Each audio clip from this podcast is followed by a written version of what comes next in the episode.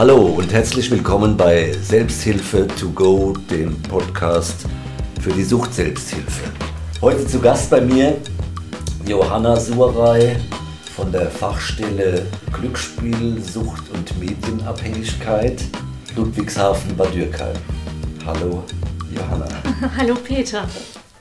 Heute als besonderer Gast die Kirchenglocke im Hintergrund.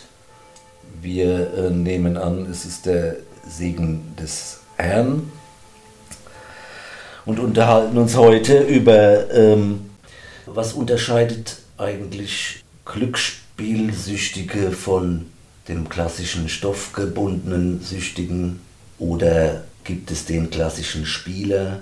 So, willst du vielleicht erstmal was zu dir sagen? Ja, sehr gerne. Also ich freue mich sehr, dass ich hier mit bei dir in diesem Podcast mit dir sprechen darf.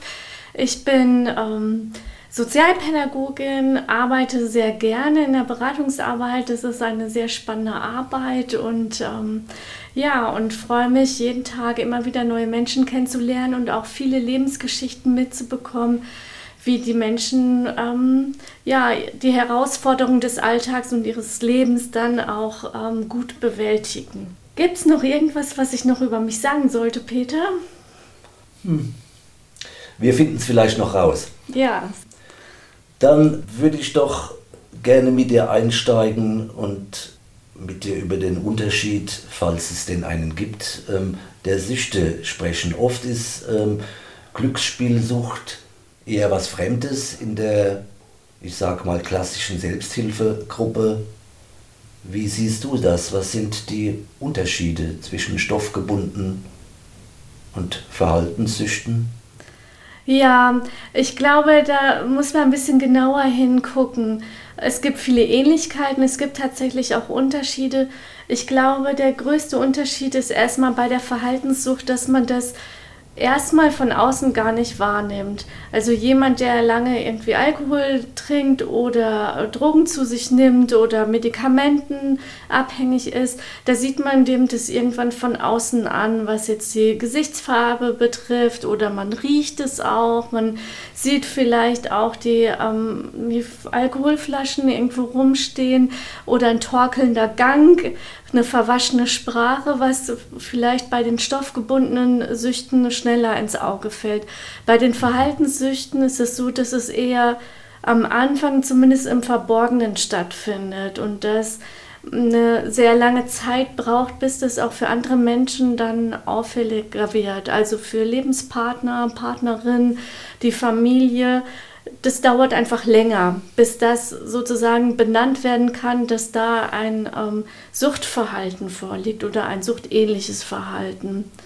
Das ist so der erste Punkt, wo ich sagen würde, das ist ein großer Unterschied. Naja, ne, wenn ich mir so äh, meine Klienten aus dem Alkoholbereich ansehe, da ist es oft auch ähnlich, zumindest die Anfangsphase. Da gelingt es oft ganz gut mit äh, großer Mühe, genau das zu verbergen. Es ist alles mhm. ähm, tatsächlich gut versteckt, alles gut organisiert und ähm, es bleibt auch lange Zeit im Verborgenen. Aber dann kommt irgendwann der Punkt, wo es umschlägt. Ja, das ist ja spannend. Das heißt also, dass, dass es äh, schon bei beiden eine ähnliche Phase am ja, Anfang gibt, ja. wo das geheim gehalten wird, versteckt wird, man sich viele Ausreden auch überlegt, jetzt zum Beispiel ähm, die Glücksspielsucht entweder in die Spielhalle zu gehen, in die Spielbank oder auch tatsächlich das einfach übers Handy zu machen. Ja, bis dahin, dass man sich zurückzieht, bis auf der Toilette nochmal kurz gegencheckt, irgendwie, was gerade die App so sagt gerade bei den Sportwetten ist das Handy immer dabei und da ist es von außen auch gar nicht ersichtlich, wozu wird das Handy eigentlich genutzt. Und ähm, da ist viel, ja, geht viel Zeit einfach ins Land, bis klar ist, da fehlt oder das könnte ein Verhalten sein, was nicht mehr so in Ordnung ist. Ja, das heißt, es ist eher eine Ähnlichkeit dann da. Mhm. Mhm, okay. Sehe ich auch so. Ja.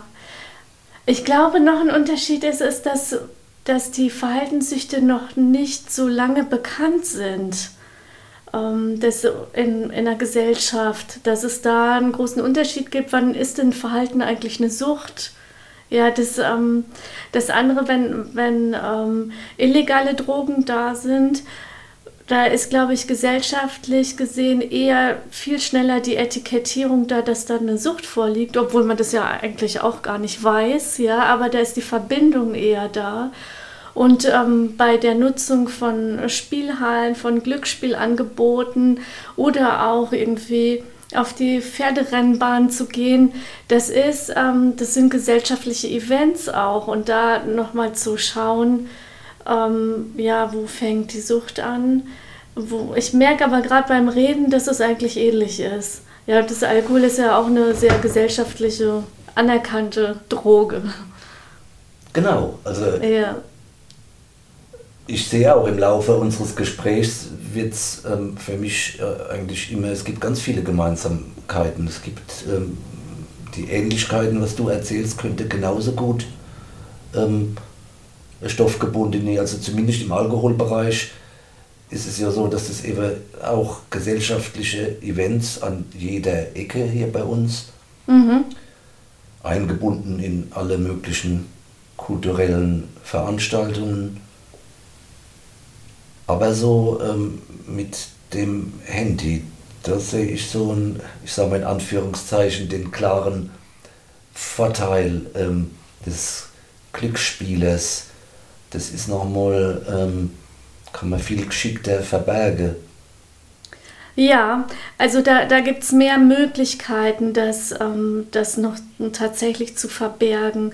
Und ähm, wo das dann eher auffällt, ist tatsächlich, wenn Geld fehlt irgendwo, das ist viel leicht nochmal was eher, dass man bei den stoffgebundenen Süchten ähm, das mit dem äh, Finanzhaushalt ähm, vielleicht besser strecken kann. Die äh, Kurve bei Glücksspiel ist, dass es viel schneller und stärker ähm, Loch in die Haushaltskasse reißt oder in die Verschuldung reinzugehen. Da ist eher dann nochmal die Nachfrage wert, so wie konnte das denn eigentlich passieren, dass jetzt wieder kein Geld da ist, um sich Essen zu kaufen, das Geld von ähm, der Lebenspartnerin ausgegeben wurde oder von den Kindern. Das sind jetzt alles nur Beispiele. Das kann natürlich auch umgekehrt erfolgen, dass Gelder von, ähm, von Familien oder Freunden geliehen werden, was dann nicht zurückgezahlt werden kann. Das nimmt schneller Fahrt auf.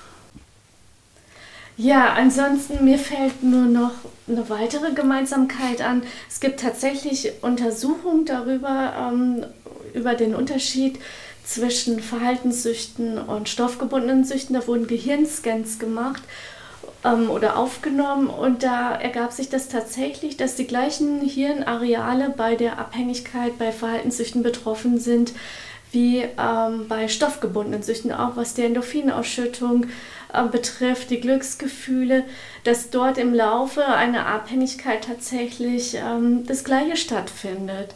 Und das finde ich sehr spannend. Ich bin jetzt gerade auch überrascht, dass mir eigentlich nur Gemeinsamkeiten einfallen, weil wenn ich meine KlientInnen fragen würde, die würden sagen, das sind ganz große Unterschiede. Ja, und ähm, von daher überlege ich jetzt gerade, aber vielleicht gibt es dazu ja auch nochmal Rückmeldungen von den Hörerinnen und Hörern dazu, was die für Unterschiede da erkennen können hm. oder selber sehen würden. Das ist interessant. Das bedeutet im Prinzip, wenn man jetzt so auf, ich nenne es mal Suchtdruck, wenn man so auf Suchtdruck schaut, dann ist es ähm, im Prinzip auch identisch. Ja, wie ist denn der Suchtdruck bei stoffgebundenen Süchten? Naja, einfach ähm, extrem und nicht kontrollierbar. Ja, ab einer gewissen Zeit, genau, da wird alles andere dem untergeordnet, dass man ähm, diesem Verhalten nachgehen kann, bis soweit das auch ähm, körperliche Zeichen spürbar sind von totaler Anspannung, vielleicht auch schon im Zittern, Herzrasen, ähm, auch Panikgefühle, die damit einhergehen können oder auch wenn dann das ähm, Suchtverhalten oder wenn dem nachgegangen werden kann, dass dann auch eine totale körperliche Ruhe dann einkehrt. Das gibt es beim Glücksspielen, bei anderen Süchten genauso, dass auch sich eine Erregungskurve aufbaut, bis dann das befriedigt werden konnte. Und das betrifft auch die missbräuchliche Nutzung von Pornografie zum Beispiel im Internet. Das ist beim Kaufen ist es auch der Fall. Da ist ähm, je nachdem, ähm, ja, wie weit man in dieser Abhängigkeit drin ist, sind die körperlichen Anzeichen auch sehr stark. Hm. Also letztendlich habe ich ja so, ich nenne es mal ein relativ einfaches Suchtverständnis oder so habe ich mir das zumindest immer konstruiert. Also meine Definition war eigentlich ähm, schon immer so, dass hinter der stoffgebundenen Sucht im Prinzip diese Verhaltenssucht als Auslöser steht. Also das bedeutet, ich kann mir mein Suchtmittel, also das Suchtmittel ist im Prinzip beliebig. Mhm. Das ist ganz wurscht. Das ähm, suche ich mir je nachdem. Das kann äh, die Lebensphase sein, das kann mein ähm, individuelles Fable für die Substanz sein, aber die ja immer austauschbar. Ja, das heißt, dass im Prinzip Suchtverhalten generell erstmal ein Lösungsversuch ist, für, um irgendeine Situation zu bewältigen oder auszublenden. Also es ist erstmal ein Lösungsversuch und diese Lösungsversuche sind austauschbar. Also sie haben eine ähnliche Funktion oder die gleiche Funktion auch. Egal ob stoffgebunden ist oder eine Verhaltenssucht ist. Ja, wo haben wir jetzt eigentlich noch ähm, unsere Unterschiede, über die wir sprechen wollen? Ja, also ein ähm, Unterschied fällt mir gerade noch ein, dass, ähm, dass ich glaube, dass die, wenn es in bedrohliche Lagen kommt, also dass eine Gefährdung von Herz-Kreislauf-System, dass das bei stoffgebundenen Süchten schneller Fahrt aufnimmt. Also wenn da mm, eine ja. Überdosierung stattfindet, dass das schneller in lebensbedrohliche Bereiche reingeht. Das ist jetzt erstmal bei der Verhaltenssucht nicht so. Das dauert tatsächlich auch. Das sind dann die Folgen von einer Mangelernährung oder zu viel Ernährung, dass dann irgendwann das Herz-Kreislauf-System nicht mehr mitmacht, dass sich ähm, wenn man sehr viel zockt, zum Beispiel am Computer, sich gar nicht mehr nach draußen bewegt, ist zwar dann Vitamin D-Mangel entsteht, auch ja, Knochenverformung, dass einfach Rückenbeschwerden kommen. Das ist aber nicht so schnell lebensgefährlich. Was bei der Verhaltenssucht eher lebensgefährlich ist, wenn der Verlust von Geld als so ähm, lebensbedrohlich wahrgenommen wird, dass es dann eher zu ähm, ja, suizidalen Gedanken kommen kann, die ja. ähm, sehr stark sind. Ich glaube, das ist nochmal ein Unterschied, dass da dann die Ausschläge also auf diese Art und Weise lebensbedrohlich werden, was aber dann über das Verhalten lebensbedrohlich wird. Ja. ja.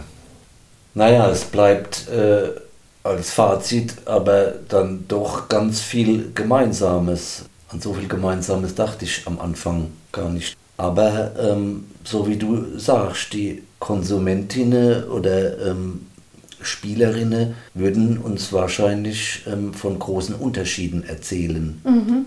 Also ich erlebe das also aus meinem Bereich, dass von Stoff zu Stoff von großen Unterschieden in der Sucht erzählt wird. Ja, ich glaube, dass das ähm, Soziale drumherum sehr unterschiedlich ist und deswegen anders wahrgenommen wird. Also es ist ein großer Unterschied, wie ähm, in eine Spielhalle zu gehen oder zu gucken, wie kann ich die Drogen irgendwie ähm, auf der Straße besorgen oder in Hinterhöfen oder wie komme ich da an Kontaktleute dran, um das zu besorgen. Da ist ein, vielleicht nochmal ein anderer Stress dahinter, also die Zugangswege, das zu bekommen. Und ähm, auch, ja, das ähm, das eine findet im öffentlichen Bereich statt und das andere findet im Verborgenen statt. Mhm. Und da gibt es auch nochmal Unterschiede wieder. Und ich glaube, dass da eine unterschiedliche Wahrnehmung herkommt, dass es so große Unterschiede gibt dazwischen. Ist eine Fantasie von mir. Ist aber interessant, das nochmal herauszufinden.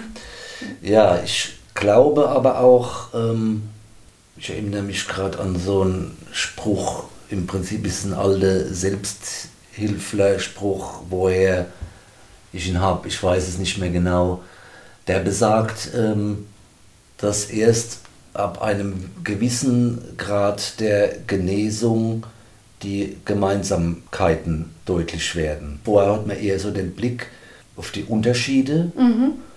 Und ab einem gewissen Grad der Genesung sieht man ganz viel Gemeinsames, Ja. die die Süchte verbindet. Das kann ich mir gut vorstellen, so habe ich das in meiner Beobachtung auch wahrgenommen. Am Anfang ist man sehr in so der eigenen Wahrnehmung gefangen, ja, und ähm, denkt, es ist nur mein Schicksal und mir ergeht es so und das ist was ganz Individuelles. Wenn man dann anfängt zu reflektieren und sein eigenes Verhalten nochmal zu hinterfragen und zu beobachten, was ist mir denn da eigentlich passiert und man anfängt nochmal neue Worte dafür zu finden oder die Gefühle dahinter zu bezeichnen. Und dann ähm, kommt man ja auch erst ins Wahrnehmen und Beobachten und Zuhören von anderen Menschen und dazu sehen, ach, denen geht es ganz genauso. Die erzählen Ähnlichkeiten dazu, ach, das erkenne ich bei mir wieder. Und das ist ja auch das andere Thema nochmal, wozu Se- Selbsthilfegruppen gut sind. Ja, das durch die Erzählung von anderen erkenne ich bei mir selber auch Ähnliches und kann mir vielleicht auch nochmal neue Lösungswege abgucken bei anderen. Ja. Gut, Johanna, ich würde sagen, so als Fazit äh, bleibt, wir fanden ganz viele Gemeinsamkeiten und eher wenige Unterschiede. Das lassen wir mal so stehen. Ansonsten ähm, ganz herzlichen Dank, dass du bei mir warst. Es war schön mit dir. Ja, Vielen Dank. Ja, vielen Dank. Ebenso, danke für die Einladung. Es war mir eine große Freude und ich wünsche noch viel Erfolg mit diesem Podcast. Vielen Dank. Ciao, Johanna. Tschüss.